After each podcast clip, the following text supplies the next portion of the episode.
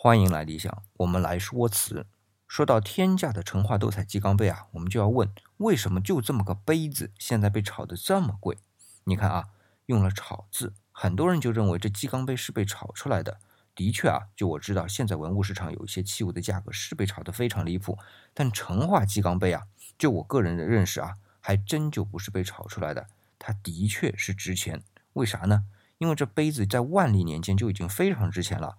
我们看万历年间的《神宗实录》啊，就说神宗时上十御前有成化彩鸡缸杯一双，值钱十万，十万是铜钱啊，很大的一笔数了。那神宗和成化有什么关系啊？相隔多久啊？